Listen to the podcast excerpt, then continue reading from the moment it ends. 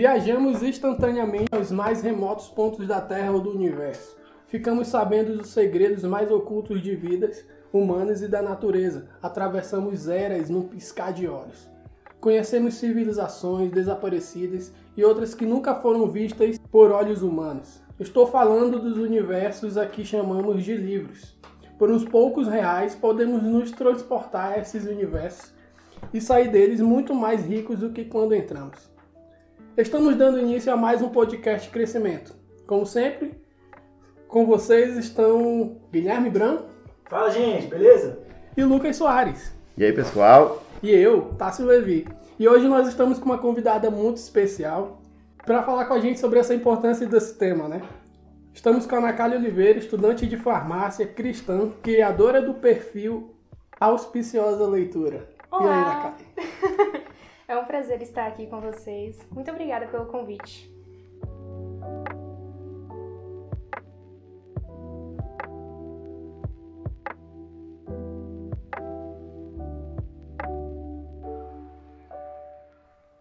Todos nós na infância fomos apresentados aos livros, né? Acho que nossa mãe, algum tio nosso, sei lá. E nem que seja um gibi. Quem nunca leu um gibi? E para primeira pergunta para nossa convidada, como começou seu interesse pela leitura? Quem te incentivou a isso? O meu interesse começou justamente com os gibis da turma da Mônica. Minha mãe, desde muito cedo, sempre que nós íamos ao mercado, ainda que eu não soubesse ler, ela comprava gibis e eles eram o meu deleite por um bom tempo, seja por meio das figuras naquele momento e depois mais tarde quando eu tive a compreensão das palavras. Então, desde aquele início até hoje, a minha maior incentivadora é a minha mãe. Ah, que legal. Acho que, acho que sempre veio da família, né? E aí, Guilherme? Cara, é, eu li muito coisa da escola, assim. As primeiras lembranças de leitura que eu tenho são de escola, mas, assim, o que, quem realmente me incentivou o hábito da leitura foi minha avó, é, Dona Sebastiana. Ela aprendeu a ler e a escrever com a Bíblia. Então, ela tinha um caderno e ela pegou a Bíblia toda e foi copiando é, a Bíblia no caderno e aí a, tinha uma, os familiares né, ajudavam ela assim com esse negócio de com essa tradução é, qual som representava cada letra e tal então então isso essa história sempre me impactou assim e, e aí a outra coisa é que todos os dias que a gente dormia dormia lá na casa da minha avó e eu, eu dormi muitos anos lá na casa da minha avó é, a gente tinha que ler a Bíblia para ela à noite. Então, meu filho, lê aí um salmo, lê aí um salmo, de salmo em salmo. É, eu li muito, muito mesmo. Não, depois que a gente aprende a ler, né? A gente quer ler outdoor, a gente quer ler saco de feijão, a gente quer ler tudo pela nossa frente. É engraçado isso, né? Realmente. Eu, eu tive muito acesso à, à leitura desde pequeno, porque meus, meus, tanto meus pais quanto meu avô são muito. gostam muito, né? Não é nem pela, pela, pela profissão nem nada, mas gostam muito de ler, tem muita facilidade, e aí eu tive mais acesso a isso também, né? A, é, assim, o momento da leitura, vou tirar o momento, peraí que eu vou, vou ler aqui, não é nem Bíblia só, mas é, peraí que eu vou, deixa eu passar uns 20 minutos lendo aqui, que eu preciso esfriar a cabeça. Então, é, desde muito pequeno, sempre tive muito acesso a essas coisas. A gente vive numa era onde a sociedade é, tem um pouco, assim, tá, perdeu um pouco a questão da, da leitura, de, de, de conversa, né, de comunicação, de, de falar bem, de escrever bem. É, eu queria perguntar para vocês, jogar para nossa convidada também, mas se vocês quiserem é, responder, na opinião de vocês, assim, quais, quais transformações a leitura pode trazer para o desenvolvimento social e pessoal? Eu acho que a transformação máxima e ímpar, extraordinária da leitura é a cognitiva, tanto na associação da fala quanto também na associação da criatividade. Eu mesmo é, me recordo que assim que eu entrei em contato com as obras clássicas, tanto recomendadas pela escola quanto aquelas que realmente me cativavam o interesse, eu tinha muita dificuldade com algumas palavras, porque eu não sabia. E eu cheguei a pensar, poxa, mas eu vivo no Brasil desde que eu nasci. Eu era para eu saber falar português, né? Mas acontece que não, que há muitas palavras que ainda hoje eu não consigo só olhar e pronto, deduzir o significado. Uhum. Dentro do contexto, talvez, mas há aquelas que ainda não tem como, né? Então, para mim, isso é algo extraordinário, uma transformação incrível da leitura, porque além de nós conhecermos novas palavras, as articulações mais usuais, a gente também é, tem aquela causa de você ter o que falar. Você consegue ter um vocabulário mais amplo e expressar melhor as suas opiniões aos outros. Então é muito interessante poder dialogar com os outros firmemente. Com certeza. é, não, é, a leitura realmente. É, eu não sei se vocês também sentiram assim, mas depois que eu comecei a ter mais um hábito de leitura, eu tive muito mais facilidade em conseguir é, expor minhas ideias. Assim. Até hoje eu não consigo direito, né? Mas assim, é, depois que eu fui criando um hábito de leitura, com certeza eu fui tendo muito mais facilidade em conversar e eu posso não saber o assunto, é, não posso não entender muita coisa daquele assunto, mas mesmo assim eu consigo né, ter um ponto de vista, às vezes. Ter uma pergunta. Ter uma pergunta, conversar. Eu acho que mais por esse hábito mesmo. É isso que, que a Nakali falou, né? De, das palavras. Acho que quando a gente começa a ler, a gente vê que nosso português, nosso português é muito ruim, cara. Muito pobre, né? É muito pobre, assim, porque a gente vai lendo os clássicos, a gente vai ver. E se a gente for falar hoje, assim, da forma que a gente lê, as pessoas acham meio estranho, né? Se a gente for falar algumas palavras assim bem formais, assim, é, mais exatamente. formais, as pessoas assim, esse bicho quer se aparecer, cara. Esse cara, esse cara tá querendo se aparecer. É. Mas e aí, Guilherme? Eu cara... acho que essa coisa do vocabulário, na relação da expressão que a Nakari comentou, e o Lucas principalmente, é assim, a gente é, tem uma complexidade muito ampla. E aí, quando a gente vai é, adquirindo vocabulário, repertório é, que a gente desenvolve na leitura, a impressão que eu tenho é que a gente começa a conseguir dizer aquilo que a gente já sente, né? Isso.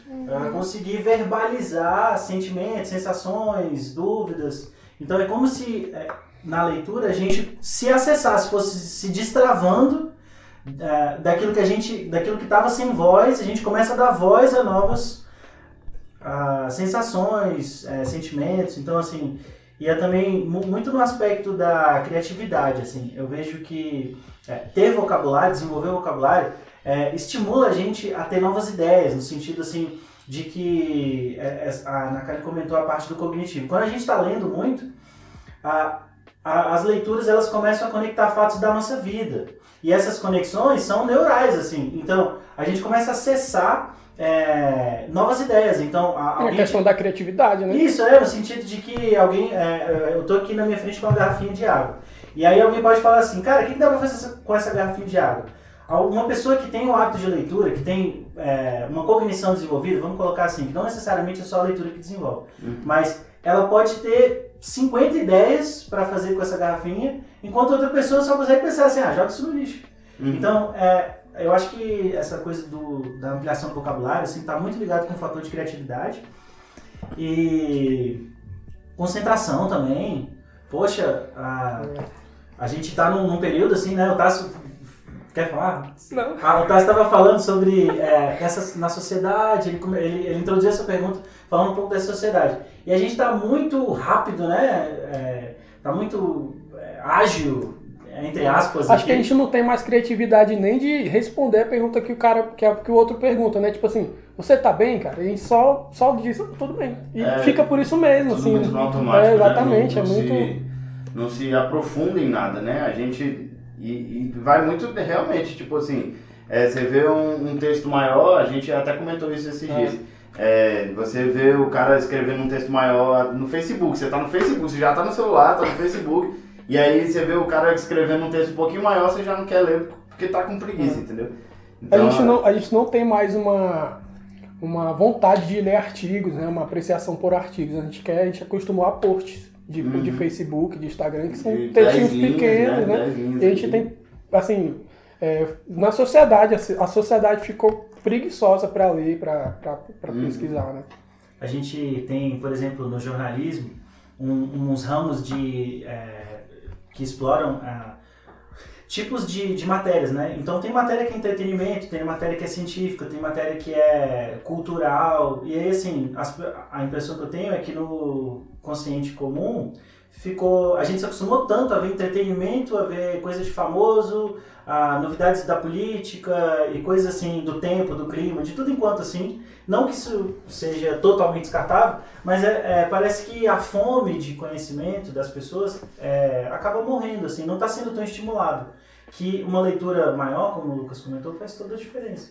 É, eu, eu queria fazer uma pergunta para a Ana Fala primeiro e depois eu, eu pergunto, vai. É porque eu ia comentar que acho que com o passar dos anos a leitura deixou de ser algo tão prazeroso, deixou de ser uh, um momento que você vai tirar para seu próprio engrandecimento, não engrandecimento, mas enriquecimento pessoal. Uhum. E tornou-se mais uma obrigação. Então, ah, eu leio porque é a, a bibliografia recomendada que o professor colocou da matéria. Se eu não uhum. ler, poxa, vou reprovar. Uhum. Então, é, foi uma completa desconstrução, né, de como antes a leitura teve aquela, aquelas batalhas, assim, digamos, tanto sociais também quanto é, da comunidade para a gente poder ter um maior acesso à leitura, tanta questão de tributação de, dos livros, né? Uhum. Para hoje ser bem diferente do que já foi, né? De toda aquela conquista. Poxa, hoje os livros são não são valorizados. Uhum. Então, isso se deve muito, ao meu ver, da implementação de novas tecnologias e ao passo que a leitura tem sido menosprezada por não ter esse caráter tão inovador. É uhum, algo que já existe uhum. há muito tempo, né? Você acha que essa, por você ter tido essa cultura, né, ter sido ensinada desde pequeno e tal, e você gostar dessa questão da leitura mesmo, assim, de, né, de você ler qualquer coisa, mas tá sempre lendo. Você acha que isso te ajudou na, na, na sua é, na sua faculdade, no começo, no agora, né? Não sei qual é o semestre que você tá? Eu estou no quarto semestre. Quarto semestre. E sim, eu acho que me ajudou muito, inclusive no processo de admissão na faculdade, uhum. porque literatura é algo fantástico para mim, né? Fenomenal, sempre me cativou. E a partir do momento que a gente tem que fazer uma redação, que você precisa fazer várias conexões entre a sua fala, outros contextos históricos uhum. e também você colocar é, palavras de peso, digamos ali, citações de peso, isso uhum. me deixava muito entusiasmada, sinceramente. Porque eu ia memorizando várias citações que eu podia usar em diversos é, contextos diferentes e em temas também, e isso acabou me ajudando bastante. Legal. É, vocês acham que o, o professor, porque a gente tem um professor aqui do lado, é, se ele é bom ou é ruim já é outra história, mas assim, vocês acham que a qualidade, assim, ou o, o, o tipo de acesso que o professor tem ao aluno faz diferença nisso tudo? Por exemplo, a minha professora de literatura eu não gostava tanto dela, sabe? Ah, claro. E aí isso me gerou um negócio ruim quando eu pensava em, em leitura, quando eu, eu fui. Esses dias eu fui. Criou um trauma, isso. rapaz criou um trauma, né? Eu criei um. É um, um fresco. Você tá bloqueado? Não, tô bloqueado, mas não que eu desbloqueei. Mas assim, esses dias eu fui perceber que eu, tipo, é, quando eu pensava em leitura, pensava em literatura, pensava assim, né? Nesse contexto, eu vinha um sentimento ruim que eu tinha na época de escola, entendeu? Não sei se vocês concordam. Olha, eu acho que influencia bastante. Eu tive uma professora no ensino médio muito apaixonada por literatura é, nacional. Uhum. E também é, ela era, gostava muito do romantismo. Para vocês terem uma noção, ela falava tão bem dos, dos Íadas de Camões que eu, eu, eu falei, gente, eu tenho que ler esse livro. O livro é uma penca de, de poema assim que você fica, meu Deus do céu. Mas foi tão entusiasmante, a forma como ela falava era tão apaixonada que isso só reforçou um sentimento que eu já tinha pré-existente. Uhum. Então, com certeza. Eu, eu lembro de uma frase, mas eu não vou lembrar o autor agora, né? Acho então que tem... não fala a frase. É bom, até isso, cara. Ele fala assim, ó, se você quer é, ensinar alguém a, a velejar, né, a, a, conduzir um barco, não, não, não ensine ele a fazer o barco, ensine ele a desejar a imensidão do mar. Acho que, acho que é muito isso a questão da literatura, ou de tudo que você for fazer, né? É, isso, essa pergunta que o Lucas falou, que, que ele fez, é, tem muito a ver com isso. Eu acho que a, a, aquele, aquela pessoa que gosta muito de literatura, de ler, ele, ele não tem que mostrar um livro para a pessoa e simplesmente pega, toma e lê. Uhum. Não, ele, ele tem que apresentar por que, que, ele, que aquele livro é importante, por que, que é fantástico. O que aquilo. ele gera na, na, né, na, é. na, na, vida da pessoa. Acho que está faltando isso, né? Verdade, verdade. Muito bom. Eu estava pensando na questão da autoridade, né? Porque todas essas profissões que você exerce autoridade sobre alguém, e quanto mais nova é essa pessoa, mais forte fica, né? Uhum. Então, assim, é, eu acho que todo profissional da educação tem que ter muito cuidado no sentido de a, a pessoa não faz uma conexão emocional só com o tema que está ali, mas ela faz uma conexão. Ela, ela, muitas vezes, você é a cara daquele tema. Uhum, uhum. Então, é, vocês é, comentário assim, de, a Ana Karen comentou sobre literatura. É, muitas vezes, a, a, português, a área de português, ela é dividida entre redação, literatura e gramática. Exatamente. E às vezes a, a professora do Lucas amava gramática. Cara, é exatamente isso. Eu ia falar exatamente isso. E aí ela odiava a literatura. Odiava, cara, era exatamente isso. Porque na gramática, ela dava aula dos três. Gramática, era maravilhosa a aula dela. Maravilhosa. Só que chegava na, em literatura lá, ela só despejava. Que nem o Tasso falou, realmente. Ela só pegava um monte de coisa, escrevia lá no quadro e não sei o que e deixava. Eu acho que é, assim, né? É, a gente vive muito também de, de, de sobreviver. Então, às vezes ela aceitou para poder ter, Aquelas ganhar mais né? um dinheirinho, É. né? E, tipo assim, a- não era exatamente o que ela queria fazer, né? Mas é, professora de gramática, eu nunca tive outra igual, assim. É questão da área, né? Eu vejo muito, eu gosto muito de teologia, né? Da literatura teológica. Então, assim, tem muita galera que fala assim, é, ah, vamos chamar, vamos fazer uma conferência. Aí você não pode chamar um cara que ele é especialista no Antigo Testamento para falar sobre o Novo Testamento, Sim, porque sim. não é a área dele. Então ele não vai apresentar aquele trabalho ou aquela palestra da mesma forma que um especialista apresentaria. É, um professor de matemática não necessariamente gosta de dar aula de física, né? Pois é, é, eu acho que independente de ser área de educação, ou matemática, ou português, qualquer coisa, eu acho que a grande reflexão aqui nesse fato que você trouxe é que a gente precisa encontrar paixão nas coisas que a gente está fazendo. Conectar mesmo a, emoções fortes, o prazer, né? O prazer de ler. prazer, assim, porque independente se é livro, se é filme, se é qualquer tipo de arte, muito mais do que o que está sendo dito, passa o coração daquilo, né? Exatamente. Então a gente tem, tem livros assim, é, eu, eu consigo lembrar de diversas vezes, não que eu seja chorão, mas assim, eu consigo me Não lembrar que ele já de esteja chorando. É, diversas tá chorando vezes. só de falar. Gente, eu consigo lembrar de diversas vezes de eu ter, assim, de que parar de ler o livro, que eu tava morrendo de chorar, assim.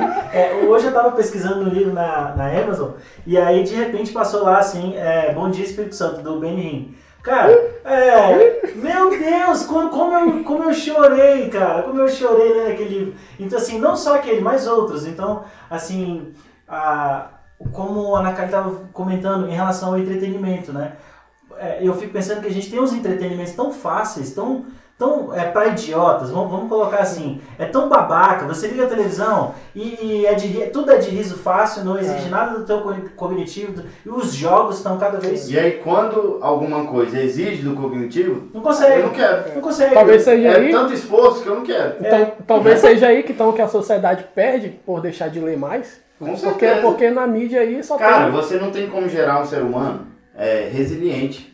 Você não tem como gerar um ser humano que gosta de desafios, por exemplo, desse jeito. Se eu não consigo é, é, gostar de um negócio porque ele exige um pouco mais do, do meu, do meu raciocínio, do meu cognitivo, eu, eu sou, eu sou é, limitado, velho. Eu não consigo. A Ou gente você não se consegue limita, né? caminhar. Claro, isso, isso tudo me limita, entendeu? Uma coisa que eu acho muito. Eu ouvi essa frase em algum lugar, mas eu também, assim como Tassi, não me lembro direito. Ah, Lucas, só dessa vez. É, que aquele que não. Aquele que não lê, ele se torna escravo do que ouve. Então, bom. Uau. Cara, pensando no contexto histórico geral, é, pensando em Segunda Guerra Mundial, na Primeira Guerra Mundial, poxa, regimes totalitaristas. Totalmente. Então, essas pessoas, será que elas liam? Ou será que elas simplesmente confiavam na propaganda? Porque Uhum. nós sabemos que ela é um veículo incrível, né?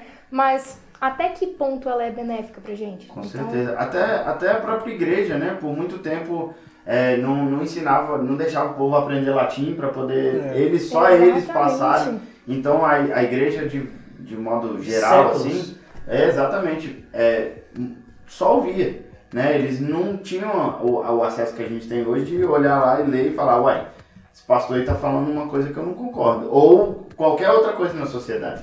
Então, isso que o Lucas colocou faz a gente lembrar da imprensa de Gutenberg. Porque a gente teve, é, na- em cerca de 1800, a- teve uma grande mudança de paradigma, que foi quando a- os, o- as pessoas começaram a ter acessos, acesso a livros. Então, essa, essa notoriedade da, da leitura e do prazer que tem, fica parecendo, é, desculpa, mas a impressão que dá, assim, para quem não lê, para quem acha, tipo, leitura um saco, fica parecendo que a gente está tentando vender um peixe difícil, mas que é gostosinho no final. É, então, olha só, não, não é um peixe cheio de espinhos, é, leitura não é Jamais, isso, não é. jamais. Mas que nem a gente, que nem a Ana Clara colocou, é uma crítica da realidade. Você fica mais apto para quando alguém te disser ou para quando você vê qualquer coisa, vo- você tem não só vocabulário, não só criatividade, não só concentração, mas você tem arma tanto de defesa quanto de ataque contra qualquer mentira, Uhum. assim, falsidade mesmo, Uhum. tanto em relacionamentos quanto em acontecimentos sociais.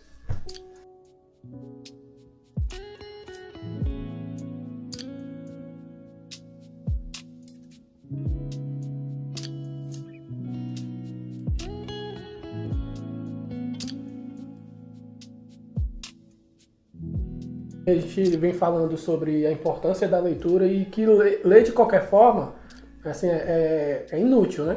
Então, é, a, a próxima pergunta é qual a importância de ler variados gêneros literários, né? Não é somente ler, por exemplo, eu, eu gosto bastante de, da- do gênero da teologia, né? Eu gosto também da literatura fantástica também. Mas, mas é, você não, não, não pode ler a literatura fantástica da mesma forma que você vai ler uma literatura sobre teologia. Você tem, tem técnicas para ser, pra ser lido daquela forma é, numa, numa literatura de, de romance né, e tal. É, então, quais os benefícios podemos tirar dessas obras? Por exemplo, uma obra de romance, uma obra de ficção. Eu acho que cada gênero literário, ele nos apresenta um universo diferente. E com isso, ele tem as suas pecu- peculiaridades. E não necessariamente o mesmo aprendizado que você vai ter lendo Dom Casmurro, você vai ter lendo Harry Potter. Na realidade, são, são contextos completamente diferentes. Tem livros que eles são necessariamente críticos. Tem aqueles que você lê e você fala assim, meu Deus, não entendi nada que eu li aqui. E isso não quer dizer que o livro é ruim. Isso quer dizer que, na realidade, você tem que ler de novo. né? E você tem que ler da forma De que o novo, livro pede, né? é. Exatamente. Eu acho que é essencial a gente ter essa sensibilidade para poder entender o que o livro está querendo nos dizer. Então, nesse contexto de gêneros literários, eu acho que é uma diversidade incrível que eles nos proporcionam. Então, por isso que é essencial você não ficar só alienado naquilo que é te, mais, te é mais palatoso, sabe? Uhum. E eu, por exemplo, eu gosto muito de romance de época, romance histórico. Os antigos romances de banca, sabe? Por quê? Porque não é simplesmente a apresentação de um casal, não é simplesmente o desenvolvimento de um romance. Na realidade, tem todo o contexto histórico, tem uma crítica social e apresenta muito do que hoje nós temos como conquista, principalmente para as mulheres. Poxa, a mulher não podia sequer pensar em estudar naquela época. Uhum. E hoje, poxa, eu tô fazendo faculdade. Então, isso além de reforçar as conquistas que nós já conseguimos, é, eu falo como sociedade no geral, isso nos faz pensar e também me faz ver é, o quanto dos comportamentos passados hoje estão presentes. E que, se, não nós, se nós não nos empenharmos em poder mudá-los, eles perpetuarão por muito tempo. Uhum. E não necessariamente comportamentos que são benéficos para a sociedade no geral. Muito bom. Perfeito. Eu, eu, assim, por muito tempo eu fiquei lendo só as mesmas coisas mesmo. É, é que nem eu falei, agora há pouco tempo que eu acho que com esse entendimento de que talvez não seja, não era um, não era um problema meu, mas um problema de um, de um, uma falsa, uma comunicação errada, assim, né, na, no meu, na minha, no meu tempo de escola e tal, eu fui começar a entender que talvez eu pudesse é, abrir e, e enxergar outros, outros gêneros, né, outras coisas. E assim, é, eu, cara, é, é muito bom você tá lendo, você tá lendo um livro aqui, você tá lendo, você termina ele, e aí você, tipo, um negócio totalmente nada a ver, um, um, um, tipo um livro de teologia muito, bem pesado, assim, e daqui a pouco você vai, pega e começa a ler, é, sei lá, Harry Potter, tipo, é muito bom você conseguir é, abrir, assim, sabe, e atualmente parece que, tipo, do, sei lá, cresce absurdamente, é, é, é, tipo, pega fogo, assim, sabe, é, é muito legal isso. Sem, sem contar que um gênero literário ele pode complementar o outro, né? Exato. Me ajudou muito na teologia, por exemplo. eu- é, você usa a hermenêutica, a exegese e a homilética, né? Pra, pra- se você for estudar ou se você quiser pregar, sei lá. Mas aí, na hora da aplicação, cara, é, a, o, o, quanto que a, que a teologia, que a literatura fantástica te, te ajuda a, a, pensar, a romântica, te ajuda a aplicar ali o texto e tal. Uma, uma literatura mais crítica da sociedade, você trazer para o contexto hoje, as outras literaturas elas vão complementar aquilo que você estudou, cara, do, do, do tempo atrás, né, dos judeus lá atrás, do, primeiro século, do segundo século, entendeu? Então isso é muito fantástico. É muito legal. Recentemente eu emprestei um livro pro meu amigo e ele leu e gostou, né? Ai, vou até colocar de, de recomendação. Aí devolveu. Aí depois eu emprestei para outro amigo. Uh, e é um livro totalmente da área que o meu outro amigo gosta. Uh, é um livro na área de uh, produção pessoal, não, não é autoajuda necessariamente, mas é no, no, no tema de produtividade. Depois que esse meu amigo leu esse livro, a gente que está mais próximo percebe uma evolução. Você tá entendendo? Percebe assim um brilho diferente no olhar. Então, assim, é, eu estou muito feliz é, de estar na presença aqui do Tássio, porque assim, a gente, quando tem uma relação próxima, a gente planta livros na, na vida do outro, assim, e eu acho que o principal ganho que a gente tem em leituras de gêneros diferentes são justamente a gente conseguir se perceber fora de bolhas. Fora de bolhas, porque é, por exemplo, eu estou lendo agora uh, O Peregrino, de John Bunyan. Uh, e é um. E é assim, uma, é, é, fantasioso, mas é, é cristão. E é, e é, é, assim, tá, tá me surpreendendo muito, assim, porque eu estou conectando um monte de versículos, um monte de, de coisas, assim. E você encontra vários gêneros dentro de, de uma só literatura, né? Exatamente. Né? Então, assim, estou é, muito impactado, assim. E eu acho que a grande força de a gente conseguir é, ter essa essa versatilidade nos gêneros de leitura é a gente ganhar no sentido de uh, evoluir, sair de bolhas, evoluir outras áreas, áreas adormecidas. Eu acho que essa, na minha opinião, é, é, é a maior.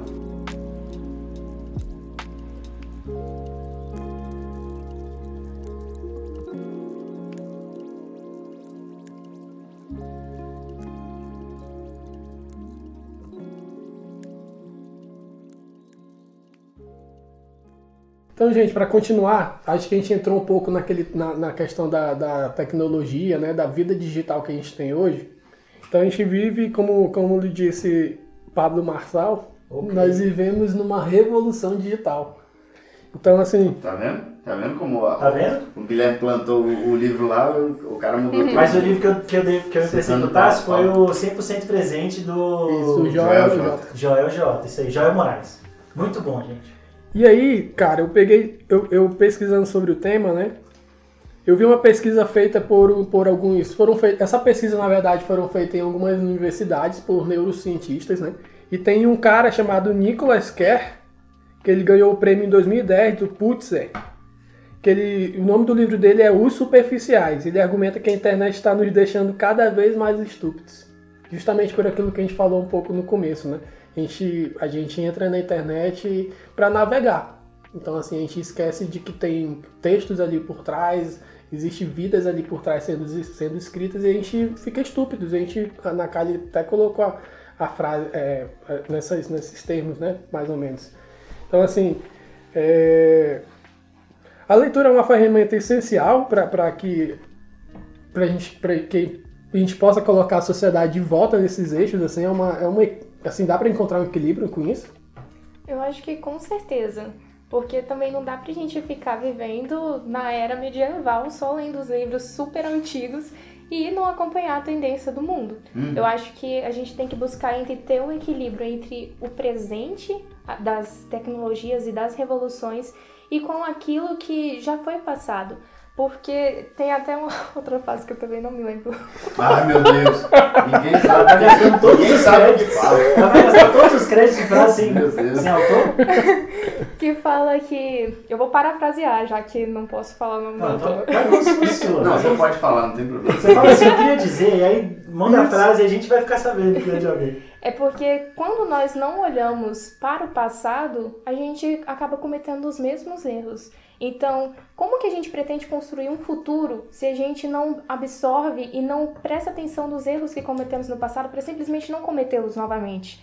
Então, a, a tecnologia pode andar, eu acho que em paralelo com essa com essas práticas que nós já temos há tanto tempo, ou que acabamos perdendo no meio da caminhada, mas que vale a pena, pelo menos na minha opinião, serem retomadas. Acho que, acho que a mídia, a internet acaba tirando também tudo, é, tirando muito nosso foco, né? Assim, a gente, é difícil você pegar um livro hoje e não levar seu celular junto, cara.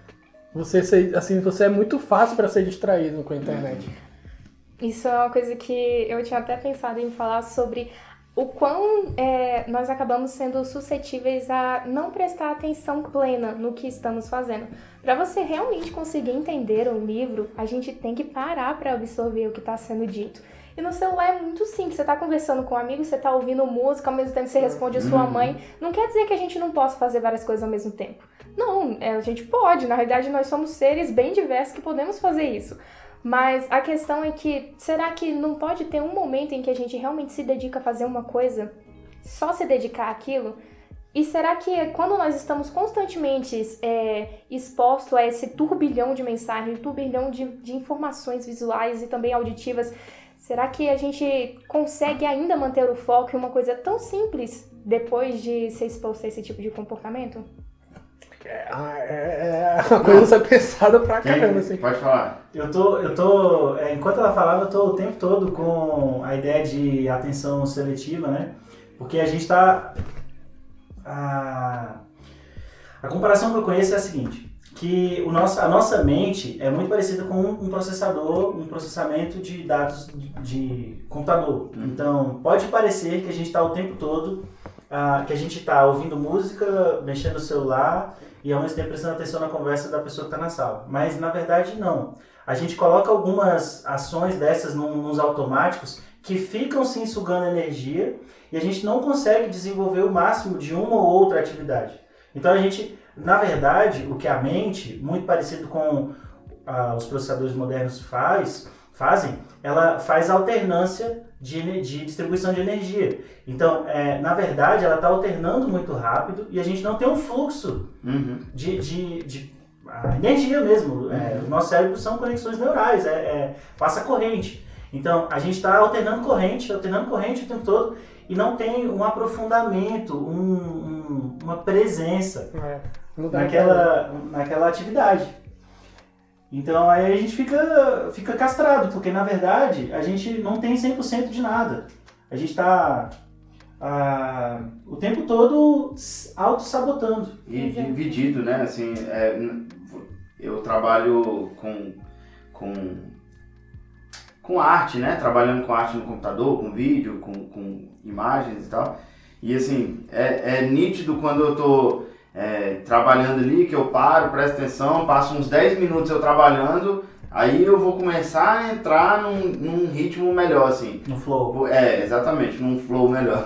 Mas assim, o, o normal é eu ficar tipo, vou ali, faço alguma coisa, aí daqui a pouco eu vou, cuido do meu filho, daqui a pouco eu venho aqui, ouço uma música, ou faço outra coisa. É sempre assim, sempre dividido. E quando tá dividido, não flui da mesma forma, não flui. E, e é, que nem o Guilherme falou, a gente pode achar que não, que, que não tá, que a música ou é, as mensagens ou alguma coisa não estão sugando energia, não estão sugando a nossa atenção, mas estão pra caramba, assim. E é, é, a gente vai vendo isso a, na prática, né?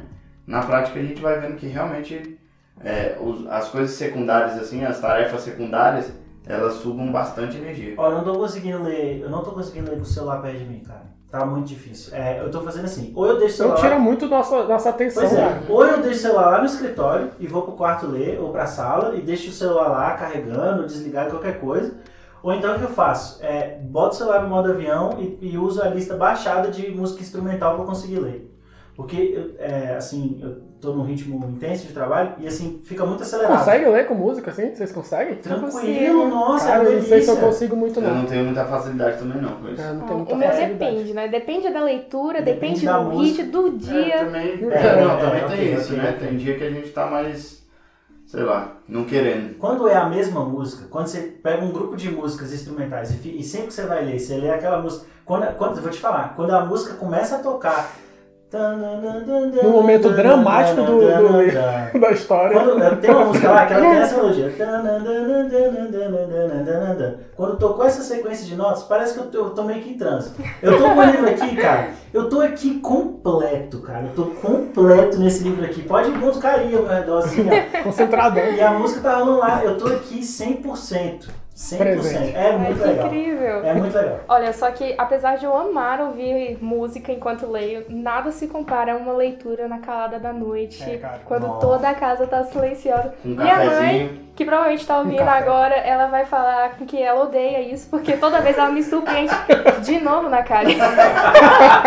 pra vocês terem noção, teve uma vez que eu fiquei de castigo, sem ganhar livros, por três meses, porque eu fiquei lendo de madrugada. Nossa. Olha o castigo. Se, Esse se é o castigo. dos meus pais fosse, fosse eu, ficar lendo de madrugada. Eu acho que seus pais te disciplinaram errado. Eu né? também tô. é. Se o problema dos meus pais tivesse sido esse, eles estavam felizes demais. beijo. Oh, meu Deus do céu, eu tava feliz.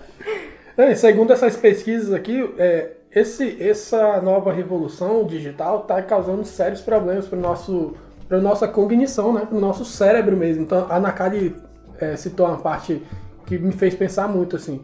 Você, às vezes, você está numa parte crítica ali da literatura que você está lendo, assim, você precisa se concentrar muito para entender o que está se passando ali, você vai precisar voltar para ler de novo, para poder entender. No mundo real a gente não tem mais isso, cara. Na internet, a internet nos impediu de, de- Às vezes o Guilherme tá falando comigo e eu tô com a cabeça lá no Japão. Às vezes. Às diversas vezes. E às vezes tá quando. eu- viajando. É mesmo, cara. Nossa, É, colocou sim. assim uma situação. Ah, é o mundo digital, né, cara? Então, assim. Ah, agora tudo faz eu- sentido. dá pra ver que eu preciso sair mais da- das mídias Eu sociais. Mas, mas assim, como, como esse, assim, se a gente não tivesse cuidado esse equilíbrio, como, como a era digital nos faz perder o que o livro, a leitura nos proporciona. né? É muito desafiador. Então, eu tenho uma pergunta, não sei se essa era a última pergunta, mas eu tenho uma pergunta é, mais cristã, assim, mais do nosso. do, do- do- da igreja, né? Aleluia. Vocês acham que esse problema, é, que a gente falou que é um problema da sociedade, né? Que a sociedade não lê e tal, tá mais, é, tá mais raso e tudo mais. Vocês acham que isso é um problema da igreja também? É, a igreja tem, sofre muitos dos problemas que sofre exatamente por causa disso, porque não lê? Eu- Ou não sabe ler, ou sei lá. Precisamos de mais bereanos na nossa igreja, nas igrejas. Eu acho que, em parte, sim. Porque, como cristãos, eu acho que nós somos incentivados desde o início a cultivarmos o hábito da leitura, pelo menos da Bíblia, né? Uhum. Infelizmente, eu acho que isso é, é um- uma prática que se tornou superficial na vida dos cristãos. O que mais acontece, pelo menos que eu vejo, é a leitura simplesmente no momento da celebração do culto. Uhum. O que, de maneira alguma, abrange toda a complexidade da nossa fé, que dizemos acreditar e professar, e também de todos os ensinamentos bíblicos que estão ali. Agora eu fico pensando, se a pessoa não tem coragem de ler a palavra de Deus, daquilo que ela pensa que é maior além do que tudo, será que ela Uhum. realmente vai se interessar por ler algo que foi escrito por homens? Assim, tá bom Uhum. que a Bíblia também foi escrita por homens falíveis, passíveis de erro, mas leituras que não necessariamente são obrigatórias, sabe? Uhum. Porque a- não que a Bíblia seja obrigatória, alguém vai colocar a, a espada na sua garganta se você não ler. Mas é importante. Se nós quisermos ser cristãos né, e dizemos isso, eu, eu vejo como sendo importante. Então, eu acho que tem um peso muito grande. Enquanto é, entramos até em outras questões. No caso, existem muitas literaturas que são evangélicas, que são cristãs. Mas será que a igreja influencia e é, incentiva os cristãos a lerem, consumirem esse tipo de produto? Jamais. Eu, eu sinto que não. Jamais. É, também. Inclusive, a gente até entra no debate da terceirização da fé. Enquanto tem pastores ou então líderes que dizem, não, pra que, que você vai ler um livro se você Se tem você a tem a Bíblia ali? É. Poxa, a gente pode ler a Bíblia e pode ler o livro Uhum. também.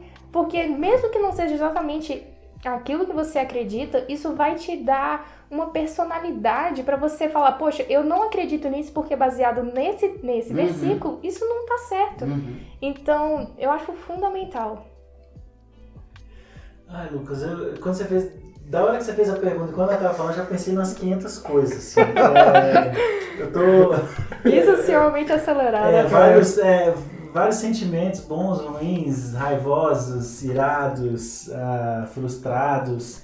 Mas, vamos, mas eu, eu vou tentar ser o mais sintético possível. Mais brando possível. É, tranquilo, tra- tranquilo, tranquilo. Eu acho assim que a igreja, também no que a Ana Cade falou, de terceirizar a fé, ela transformou o momento do culto ou a experiência de reunião como o final de sua fé. E ela perdeu a experiência de Jesus no seu quarto, no seu secreto, na sua fala, na fala do seu espaço íntimo.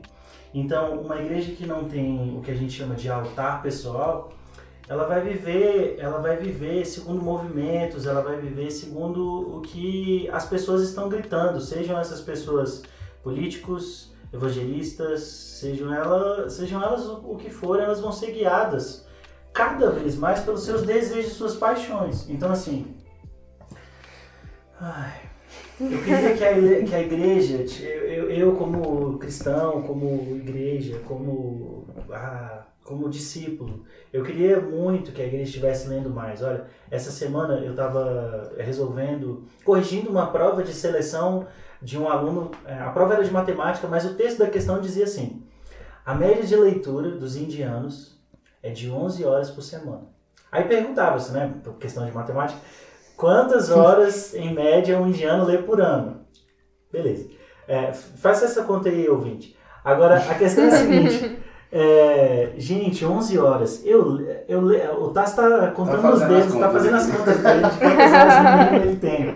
Então, assim, é, eu só queria dizer que a gente precisa ler muito mais, assim, e como cristão, cristãos, é, não é só ler Bíblia, não é só ler teolo- teologia, tem que ler o jornal, tem que. Bíblia, Bíblia numa mão, jornal no outro. Agora dizia minha John vez, Stott. minha vez de citar, mas o Tassi me salvou de, de- Ah, do nome dos. do- pois é, é Bíblia, é Bíblia numa mão, o jornal no outro, e assim, a igreja só está sendo tão ridicularizada, isso é tão criticada, justamente porque a gente, a gente se desconectou com Exatamente. a leitura, com a literatura. A gente, eh, eu conheço um pastor eh, muito louco, muito, muito gente boa. O nome dele é Edenai Cabral Júnior. E ele adora eh, postar coisas sobre literatura, sobre leitura. E esses dias eu estava navegando um pouco no perfil dele e, e fiquei refletindo, caramba, tá faltando para a mentalidade eh, cristã essa, essa mistura positiva com o mundo. Porque o Cristo que sentava na mesa, o Cristo que sentava com o pecador, que bebia com os pecadores, e- e- que chorava com eles e que, e que fazia amigos no meio da Judéia, Samaria, esse Cristo, ele, ele precisa ser o nosso espelho. Então, se a igreja não está lendo, ou se a igreja está em si mesmada, idiotizada, é, quando ela só consegue ler, é, e aí aqui eu preciso dizer, não é só ler a Bíblia. Hum. Ela- quando a igreja só consegue ler a Bíblia, ela está numa bolha. E essa bolha não, não salga, não, não faz a luz para o mundo. Uhum. Eu, eu acho que a igreja perde demais quando, quando negligencia a leitura. Né? É, eu, eu- quando eu descobri assim, a, a, a, teologia, e a teologia me proporcionou é, momentos incríveis com leituras, né? Então, assim, você. Dentro da Bíblia você não tem só um gênero literário, você tem o gênero de, de sapiensciência, né? Que é de sabedoria, gênero de, de cartas, é, apocalíptico, poesia. Então você encontra muita coisa ali dentro da Bíblia. E, a, e a- cara, e se a maioria dos cristãos percebessem a riqueza que a Bíblia traz pra gente no aprendizado, é, fora que, que Deus quis revelar a sua vontade ali, o seu plano na Bíblia, na- nos principais, nas principais literaturas bíblicas, é, literárias ali que tem ali dentro. Então, assim, a igreja, ela perde muito quando ela negligencia isso. A gente vê os bereanos, cara, os bereanos, a gente, a gente não tem mais bereanos na igreja. Não tem mais. Eu, eu cheguei para uma igreja uma vez e o que o pastor falou, ó, sem expressão ler, não, eu tô aqui. Explica a referência, tá? Dos bereanos. Bereano lá em Atos, que, que, que, que, Paulo foi pregar lá na igreja de Corinto, Aham. e os bereanos falou, ó, mas e aí? É isso mesmo tá escrito? É isso que a Bíblia está dizendo? E aí Paulo pregou Paulo e pregou teve e. que ficar com eles mais uns dois dias. Já pensou, cara? Imagina, é como o pastor Elianai vem pregar aqui na nossa igreja Uhum. e aí ele fala uma coisa que vem meio O atravessada assim. fala assim, ó, pastor Renai. Em vez da galera falar assim, ó, beleza, Amém. amém. Aleluia. Não, e no final do culto ele foi lá, com- eles lá com o pastor Elianai e pastor Elianai. É isso É mesmo. isso mesmo que o senhor quis falar? Entendeu? Eu acho que, que tá faltando isso na igreja, a igreja perde muito, a igreja perde o valor, cara, da, da leitura.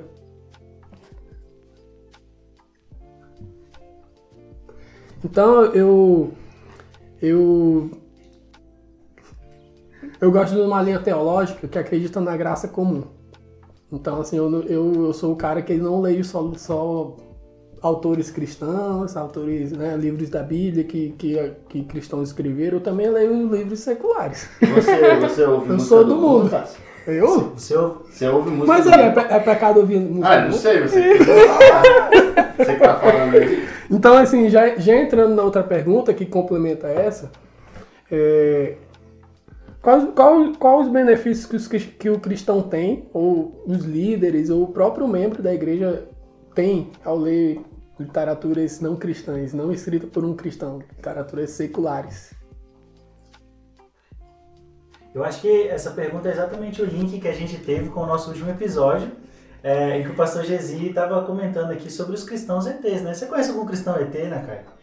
Extraterrestre, tem o pessoal que não pisa no chão, né? É, não flutua, é, é, meio, é, uma, é uma mistura de movimento Michael Jackson com, deixa eu ver, ah, sei lá, é, é uma coisa meio bizarra, assim, porque tem umas pessoas que elas simplesmente não se conectam com a cultura local. Não, não no sentido de se deixar influenciar, mas elas não conseguem conversar com. Tipo assim, é, tem cristão que perdeu a habilidade de sentar com um cara bêbado, ou com uma prostituta, ou com é, a- Qualquer, um, qualquer, pessoa, que ela acha que, que, que tá com problema, alguma coisa assim, e simplesmente não consegue conversar. Ou tem gente que, tipo assim, a gente, é, você coloca um café na mesa e a pessoa só tem papo de religião.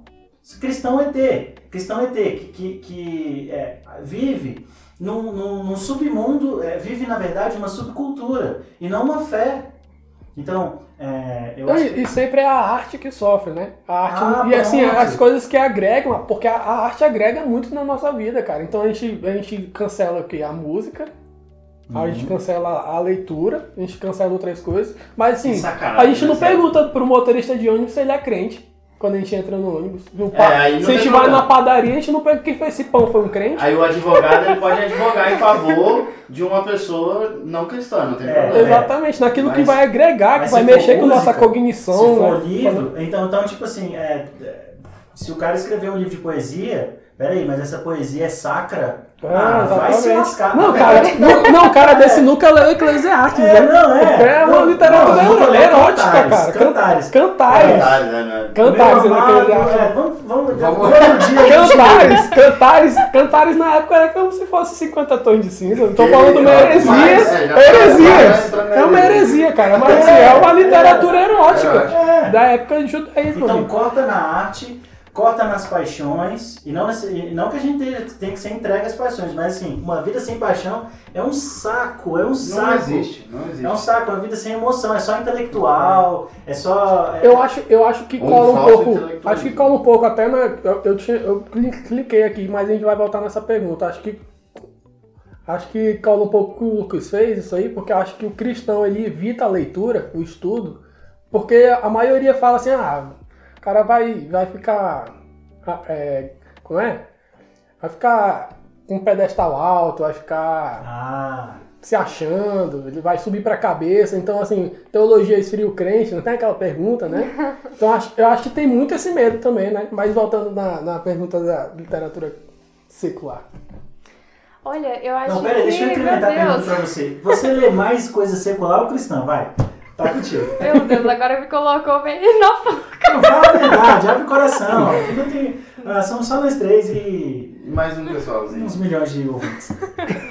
Eu leio mais literatura secular. Isso se a gente não contar com a Bíblia, né? Que daí não Ah, vai. tá bom. Tá vendo? Porque eu Eu amo a, a amplitude que os livros, não necessariamente que carregam um título religioso, me proporcionam. Eu gosto muito de literatura romântica cristã. Eu acho que falta. Só que falta, Falta. muito. Não tem. Exatamente. Eu procuro e eu fico, gente, meu Deus, agora como que eu vou deleitar meu coraçãozinho que é sedento de amor? então, eu acho que por, i- por pelos cristãos não serem influenciados a lerem livros cristãos, ou então lerem no geral, não tem tanto é, um mercado tão amplo. Então talvez por isso ele ainda não seja tão disseminado, não exista tanta oferta, né? E também porque a procura não é significativa.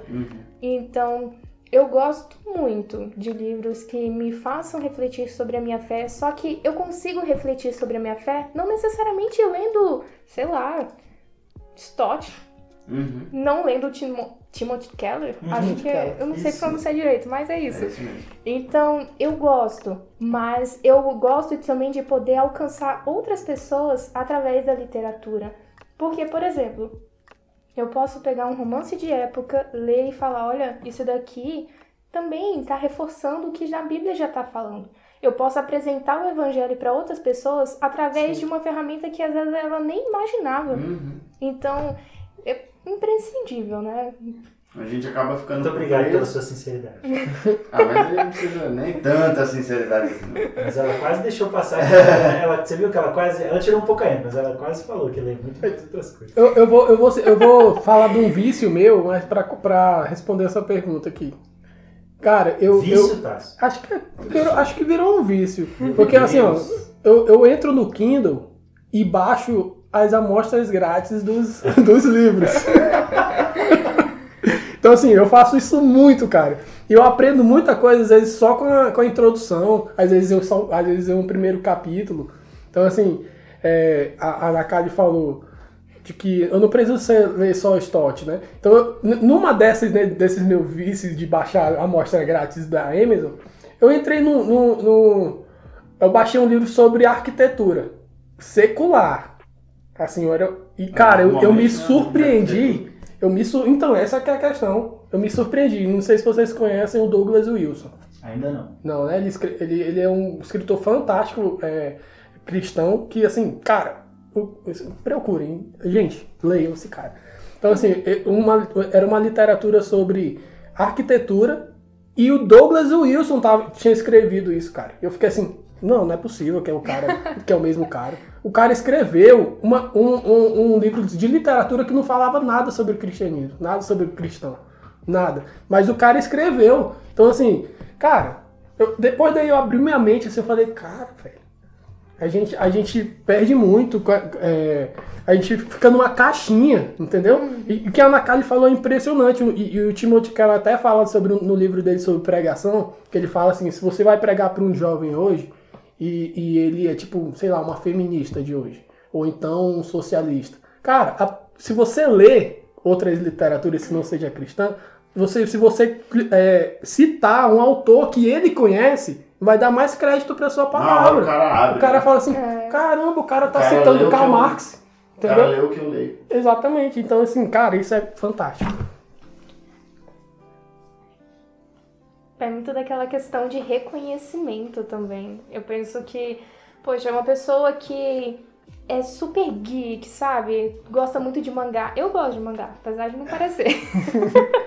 uma pessoa que é super otaku, aí vai falar com um cara que gosta de ler o retrato de Dorian Gray. E a pessoa fica tipo, o que, que eles vão falar em comum, né? A pessoa não tem esse reconhecimento.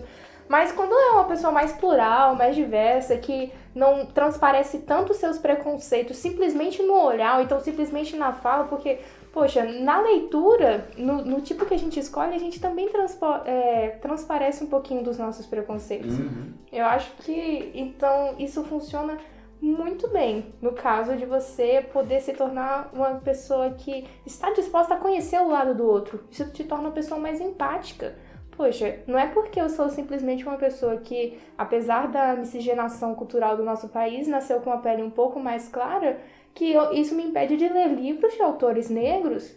Na verdade, isso seria uma extrema tolice da minha parte, no momento em que estamos vivendo, simplesmente me basear em uma leitura é, extremamente elitizada, digamos Uhum. assim. E não, não que necessariamente os livros que são escritos por autores negros não sejam elitizados. Na realidade, é porque as pessoas têm esse estigma, né? Mas na realidade podem ser assim, Dom Casmurro é, foi escrito por, por um autor negro, ícone do nosso país, que é estudado em várias universidades como sendo um cara excepcional da literatura. Uhum. Então, é isso. Eu acho que o jeito vai ser cada um de nós escrever uns bons livros aí, né? Não? Porque a Ana Clara tá sentindo falta de romance Aí já, ela já começa a escrever. Ela já começa dela. Cara, imagina um bom, um bom romance, um romance cristão. Um livro. A gente tem C.S. Lewis, né? Ficção. Escreveu. Ah, inclusive tá aqui na minha. É, cara, a gente tá precisando de mais Acho que a autores gente que, escrevam passar outras literaturas. do, do- da gente recomendar uns livros, né? O que Então, vocês acham? Vamos começar pela Pela- nossa é, convidada? pela convidada. Isso, né? isso, isso. É, Nakari, quantos você quiser indicar aí? Olha, eu vou tentar indicar poucos, tá? Tem- tem- tem Gente, ela 20. trouxe um- umas folhas aqui, tem. É um camalhar, calhamaço, né? Isso. Oh, meu Deus.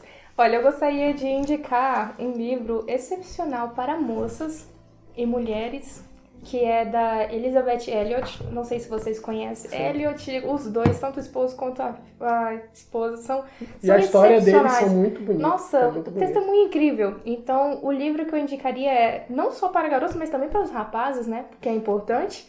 Let Me Be a Woman. Homem, homem, lê, tá, gente? Os homens precisam ler, hein? Ele é Levi. incrível. É, essa aí tem dono, essa frase aí tem dono. Ai, Senhor. Outro livro que eu diria é. Ele não é cristão, mas ele me fez refletir muito sobre a fé, que foi Onde Mora a Coragem. É uma ficção americana do autor Stanley Gordon West. Eles, gente, infelizmente ele só publicou um livro. Eu Ah. queria ir lá na casa dele e falar, por favor, escreve que eu compro. Não, ele com certeza tem outras coisas, né? Tudo guardado. É, eu não sei, eu acho que ele já morreu, infelizmente. É, Mas tá a guardado. família tá segurando um É, pouco, tá lá, tá guardado. A situação, se a crise aumentar. Essa crise. Pois é, e outra ficção incrível que me surpreendeu demais esse ano foi Cartas de um Diabo a Seu Aprendiz. Gente, acho que todo cristão deveria ler esse livro. Oh, sim. Não como sendo uma leitura obrigatória, porque, gente, eu nunca tinha lido o Cristianismo puro e simples. Só que meus amigos recomendavam como se, poxa, você tá sendo menos cristã por não ter lido isso. Só que não. Então, Cartas de um Diabo a Seu Aprendiz, leia Aí sim você tá sendo menos cristão. né? Leia destituído desses preconceitos, leia com a mente aberta e se colocando talvez no lugar do paciente, porque eu não sei quem já leu aqui, mas eu achava que ele ia citar o meu nome. É verdade. Parece. Então são essas as recomendações por hora. Ok, eu queria é, provocar vocês com a leitura chamada A Única Coisa, de Jerry Kelly e, Jay Papazano. É, é um livro da área de produtividade, assim, de como é que você pode aumentar sua eficiência pessoal. Então, não tem nada a ver com o evangelho necessariamente, mas tem tudo a ver com a gente lida com a nossa rotina, com a gente, como a gente lida com é, até com algumas questões que são um pouco tabu, e eu, eu sou muito criticado aqui no meio da, da turminha. É, por exemplo, você, se você acredita em equilíbrio, se você acha que as pessoas deveriam ser equilibradas, você precisa ler o livro A Única Coisa. Muito, muito, muito, muitíssimo enriquecedor esse livro. Ah, mu- mudou o meu. De dezembro de 2019 para cá, eu sou uma pessoa é, mais produtiva é, relativa a esse livro. Ah, Cartas de um Diabo, muito bom. Eu li esse ano também, curti bastante. Agora, um que eu sempre tenho que indicar, porque eu acho que as pessoas têm um bando de preconceitos é, em relação a Deus, e sempre que eu posso, eu tenho a oportunidade, eu indico, é A Cabana. É, Nossa. muito legal, assim, para você ter uma ideia diferenciada de Deus, de como é que Deus lida com a maldade, para você se sentir um pouco melhor com a ideia de pai, de Deus, com as coisas que você não consegue controlar. Então, a Cabana é best-seller mundial, assim. Tem lá seus problemas teológicos, mas não vai com essa cabeça sistemática para esse texto, ele, não. ele não escreveu um livro teológico, né? De teologia. É, escreveu um Eu livro falei isso com um amigo meu uma vez, ele brigou comigo, mas aí a gente deixa isso quieto. É, tem algumas... Não, algumas- o problema é você ver aquilo lá, a fantasia. Descobriram quem era. O negócio é você querer tornar aquilo teologia, né? Então, é, vou pros meus três. É, eu acho que os meus dois primeiros. é, minhas duas primeiras recomendações não são livros, mas são autores. Que é primeiro é o C.S. Lewis, que é, é, eu já diria. É, assim, é sacanagem o tanto que, que ele é bom. É sacanagem. Ele é muito bom, muito bom. Eu, eu já li alguns dele. Eu coloquei aqui de recomendação Os Quatro Amores. É muito bom, mas leiam pelo amor de Deus cartas, leiam pelo amor de Deus Cristianismo puro e puro e simples. Cara, é, não, tem um, não tem um livro que não seja bom dele, assim. É muito, muito bom, muito bom. É, Deus Pródigo, do Tim Keller. É, a, a Ana Karen falou mal do Tim Keller agora há pouco tempo, mas... Brincadeira, não falou mal não. Só falou que não devia ler só Tim Keller, mas tá certo. É, Deus Pródigo, muito bom, muito bom. Um livro assim, que abre o olho em relação a- ao papel do cristão no mundo de uma forma fantástica. E eu, eu é, assim, é, indo um pouco na linha do, do Guilherme aqui, que, qual é o nome do... do, do- Do Joel, 100%. Não, o seu, que você... Que você A, a única coisa? a única coisa, é, eu acredito que vai na- mais ou menos na mesma linha que é esse 100% presente, que é do Joel, e assim, é, mu- mudou muita coisa em mim também em relação a, a, a entendimento do que eu sou capaz de fazer, do que a gente é capaz de fazer, não necessariamente assim, de, de no lado, na questão do dinheiro, nem nada disso, mas do que nós somos capazes de mudar assim nas pessoas. E, é, entre aspas, não tem nada a ver é, com o evangelho, com o cristianismo, mas ao mesmo tempo tem tudo a ver com, com, com o evangelho e o cristianismo. Então, muito bom é a minha última recomendação. Só vou pegar o nome de um autor aqui. Gente, o Tassi tá no Google. Só para deixar claro que é, o Tim Keller, é, o, o livro do Tim Keller, o Deus Pródigo, é maravilhoso, mas praticamente toda, todos os livros dele também são muito bons e muito centrados, assim, tem um, um chamado Igreja Centrada também, que assim, abre os olhos fantasticamente para o Leia nosso tudo, papel. sobre, leia tudo Pode ler o cara que ele é bom, pode ler o cara que é escreve, escreve. Eu quero indicar dois livros cristãos, mas que eles, que eles fogem um pouco nessa pegada mais técnica, né? Eu acho que eles, esses dois autores, eles conseguiram é, escrever duas obras que, que tem a ver com o que a gente falou aqui, né? De literatura, de explorar essa, essa área mais sem ser mais técnica. Tem um livro chamado Notas de uma Xícara Maluca, Maluca Uau. do David Wilson, que é o filho desse autor que eu falei, do Douglas Wilson. Cara, que livro. Me Ele- recomendaram esse livro essa semana, Sério? você acredita? Cara, esse livro é fantástico, é fantástico. Ele, ele mistura todas as, as litera, assim, os gêneros literários, poesia, romance. Cara, é você lê assim, você fica assim, caraca. Como é o nome do autor? Nathan Aham. David Wilson. Ok. E tem outro, um outro livro chamado As Coisas da Terra, chama, pelo do autor Joe Higney, que ele, que ele vai falar justamente sobre isso aqui, né? E aí, as coisas da Terra é, é pecado? A música secular, a, literatura secular, ele vai despertar nossa mente. Cara, a carne que você come é pra glória de Deus, porque foi Deus que criou, então ele... Cara, é um livro fantástico.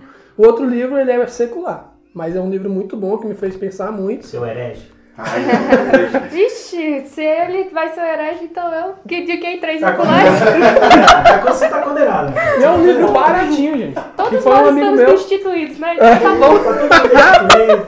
Vai, Tassiano, faz sua indicação. Outro livro foi um amigo meu que me deu, que tá aqui nessa mesa. É Mais Esperto que o Diabo. Oh, meu Deus. Ô, Esqueci desse livro. Napoleão Hill! Napoleão Hill. que ler Napoleão Eu acho que ele vai pegar naquela. Pra quem tem uma, uma, uma, uma crítica mais teológica, esse ele vai. Se você for com uma leitura Se mais você for chato, teológica, não vai lá, não é, lê, não. não Se você não. for crente ET, que Exatamente. só come goiabada de Mas crente, tem muita coisa. Assim, ó, dá, dá, dá pra harmonizar esse livro com Cartas do Diabo ao Céu Aprendiz. Nossa, Se você ler junto, assim, você vai aprender muita coisa. Porque no Então, caso a gente só indicou coisa do diabo, né? Cartas do diabo, seu aprendiz, mais esperto que o diabo. A gente tá. É, que nem a tá todo mundo instituído, né? Já Tassiano? pensou? Meu Deus.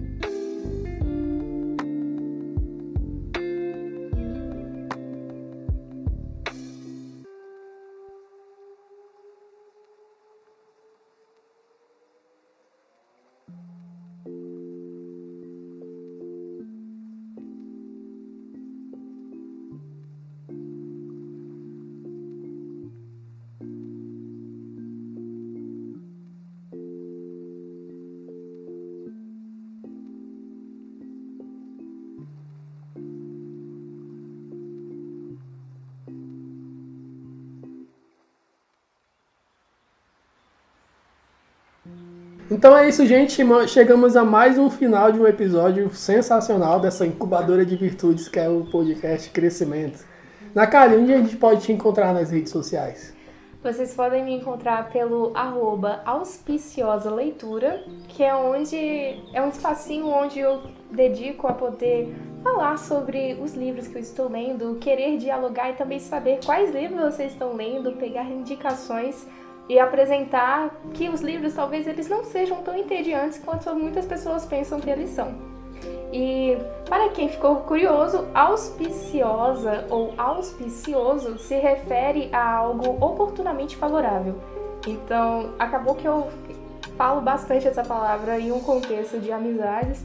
E acabou que quando eu precisei de um nome, eu falei, ah, porque você não é auspiciosa? Fala o tempo todo. então é isso. E pra quem não, não sabe escrever, não lê direito, a gente vai colocar o link na, na descrição, tá bom? Aí vocês vocês podem visitar o, o, perfil dela. Isso. Gente, a gente, vocês podem encontrar a gente também nas redes sociais, podcast Crescimento, ou cada um aqui, né? Tássio Levi, arroba Tássio Levi. Lucas. Lucas. Soares. Tá e, e, o, e o nosso professor Guilherme, que ele tem cinco perfis, mas se você for só no Guilherme Branco, você já se, encontra se ele. Se você clicar numa página, num perfil aleatório do Instagram, é 25% Capaz, é, de, isso, de cair numa página do Gente, eu tenho uma página de pregação.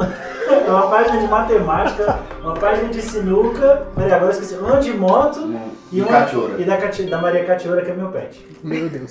meu Deus. Então é isso, gente. Muito obrigado por ter ouvido a gente até aqui e não deixe de compartilhar esse episódio. Tamo junto. Valeu, valeu. Tchau, tchau.